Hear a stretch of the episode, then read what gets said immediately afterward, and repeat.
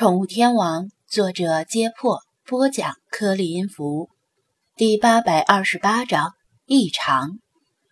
雪球从小雪的怀间滑落，向猫包走过去，因为他隐约听到猫包里传来很细微的呼噜呼噜声。尽管猫包里有猫的气味，但这声音跟寻常的猫叫并不相同。天性的好奇令他想知道是什么东西发出了。这种声音，喵！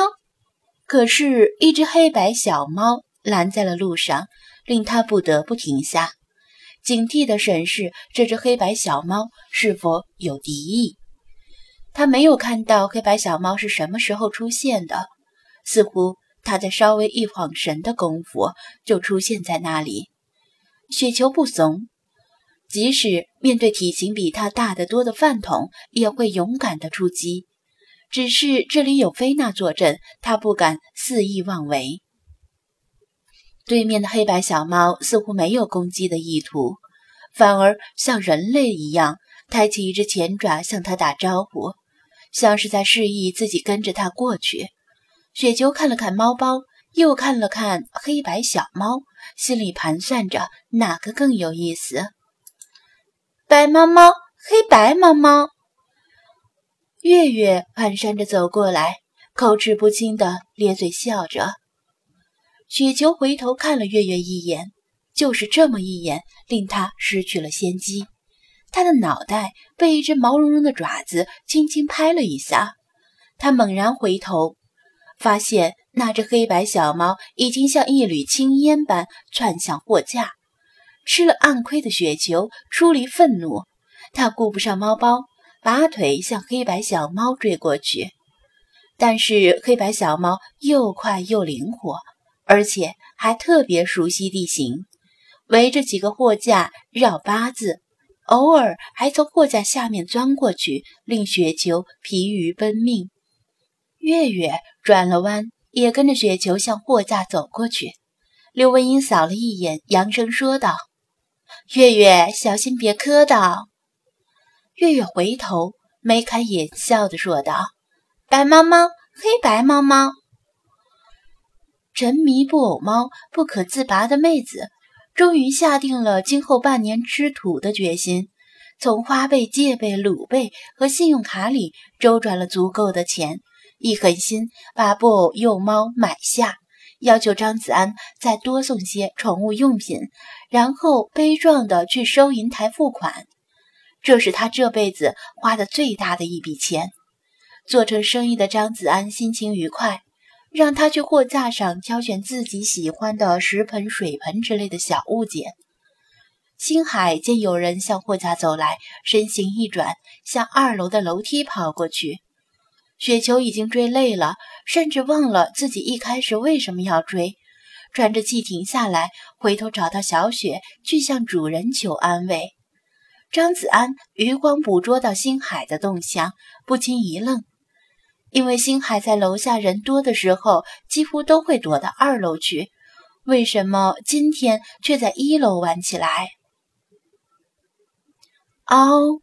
就在这时，一声凄厉的叫声。划破了宠物店的平静，在场的人全都一惊，停下了手里的动作，左顾右盼，心说这是哪只猫在嚎叫？店里的猫有的活泼，有的高冷，但无一例外都很安静，即使叫，也只是小声的喵喵叫。难道有外面的野猫混进来？打盹的菲娜和菲马斯都被这声嚎叫惊醒了。尤其是菲娜很不开心，竟然有猫在她的眼皮子底下肆意妄为。由于店里的猫实在是多，起初大家不知道声音的来源是哪里，只有月月蹒跚地向猫包走过去。片刻之后，又是一声凄厉的嚎叫从猫包里传出来，听着很瘆人。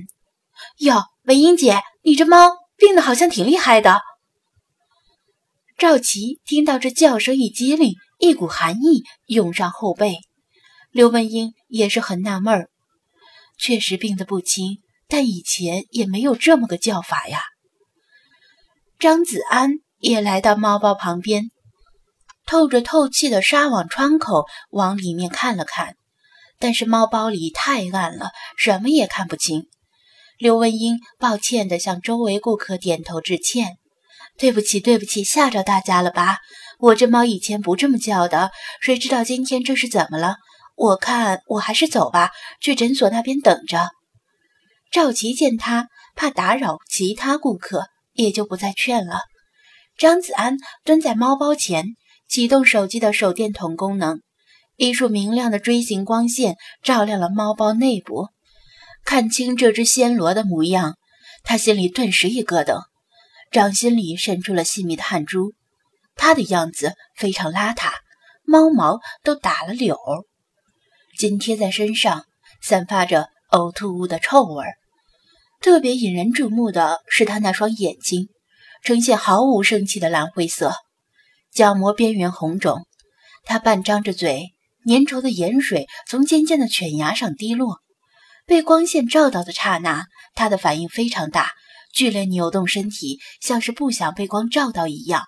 其中一只前爪抽搐般颤抖。由于张子安用手机往猫包里面照，刘文英没好意思，立刻拎起猫包走人。张子安关上手电功能，就默想了一下，问道：“这猫病了几天？几天啊？我也说不太清楚。”大概也就是几天吧，刘文英答道。最近我事情太多，没怎么顾得上他。前几天就感觉他不怎么吃东西，也不怎么喝水。每天我回到家后，看见走之前给他盛的食盆里的猫粮和水都几乎没有动。有没有呕吐现象？张子安又问。有。刘文英马上点头。吐出来的东西里混着猫毛。我听说春天换毛的时候经常发生这种情况，以为是他胃里堵着猫毛，所以食欲不振，就买了些化毛膏给他吃。但吃了两天之后没有效果，他还是吐，还是不吃东西，眼瞅着就瘦下去了。不知道的还以为我虐待猫呢。小雪本来想继续给雪球剪毛，一听刘文英的叙述，马上联想起雪球今天早上也吐了。呕吐物里也混着猫毛，便抱着雪球专心地听着。刘文英顿了一下，又说道：“你看这身上脏的，不仅吐，有时候吐完之后自己把自己绊倒了，摔在自己的呕吐物里，身上沾的都是脏东西。我看他实在太脏，就说给他洗洗澡。但一把他抱进浴室里，他就跟疯了似的，乱抓乱挠。你看我这胳膊都是他挠的。”还好前几天刚给他剪过指甲，不然我可就惨喽。以前他洗澡挺费劲儿，但也不至于这样啊。说着，他挽起袖子。赵琪惊讶的捂住嘴巴，因为刘文英的小背上横一道竖一道都是红印，只是没有破皮见血。张子安双眉紧锁，出神地盯着他胳膊上的伤痕，半晌之后，又看了月月一眼。见那个小姑娘又追着雪球跑到小雪身边，月月没被抓伤吧？他问道。刘文英把袖子放下来，笑道：“没有，猫身上太脏了，又不让洗澡，小孩子抵抗力弱，我这几天就没让月月跟他玩。这不是周末了，我打算带着他去宠物诊所看看得了什么病，该打针就打针，该输液就输液，治好了以后就没事了。”他以前从不挠人，现在肯定是因为生病难受。我不怪他。治好以后，我再带他来你这里洗个澡。听说你这里弄来了什么自动洗狗机，我准备试试，发到朋友圈，让我的老姐妹们看看。哈哈。他跟张子安打过好几次交道，知道他的性格。本来是想开个玩笑，但张子安却没有一点笑意，神情异常严肃。他干笑了几声，就停下来。怎么了？情况很不妙吗？你能看出是得什么病？难道是治不好的病？赵琪也没有笑，紧张的向张子安问道。刘文英捏紧了拳头。不会吧？我摸着他体温好像比平时高，是不是感冒发烧了？张子安深吸一口气。话说在前头。我不是职业兽医，所以我的判断不一定准，您姑且当个参考。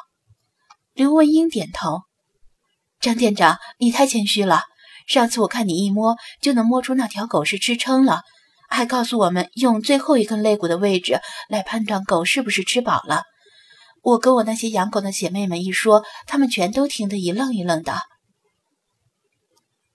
那我直说了，您这只猫可能治不好了。张子安坦言道。啥？刘文英心里顿时五味杂陈。他最先心疼的是买猫花的钱，要是真治不好了，钱就打了水漂。其次，若是毛毛治不好，没办法向月月解释，月月肯定会哭很久。最后，他多少有侥幸心理，觉得张子安的判断未必是准确的，毕竟他不是专业兽医。张子安紧接着又说：“但是现在的猫的事儿并不重要。”最重要的是您自己，您现在的当务之急是去最近的医院或者防疫站，给自己注射狂犬疫苗，把其他的事全推到一边。另外，您确定月月没有被抓伤或者咬伤吗？收银台旁边有几位顾客正在排队结账，包括鲁依云和小雪在内，全都听到了张子安和刘文英的对话，转瞬间就传遍了整个宠物店。刘文英的脑子嗡了一声，就像是被重锤击中，全身的血液都涌到了头顶，脚下一个趔趄，险些摔倒。赵琪正站在他的身边，赶紧扶住了他。文英姐，直播间的观众们本来因为月月的可爱而纷纷表示要跟刘文英结儿女亲家，闻言顿时炸了锅。狂犬病，若店长，这玩笑开不得。不会吧，猫也能传染狂犬病？岳母大人，别愣着了，赶紧去医院呐！哎呀，真是急死小旭我了。我操，真是丧心病狂呀！我是说，刚才发弹幕的那位。小雪的呼吸为之一滞。下意识地低头望向怀里的雪球，他的眼神依然澄澈透明。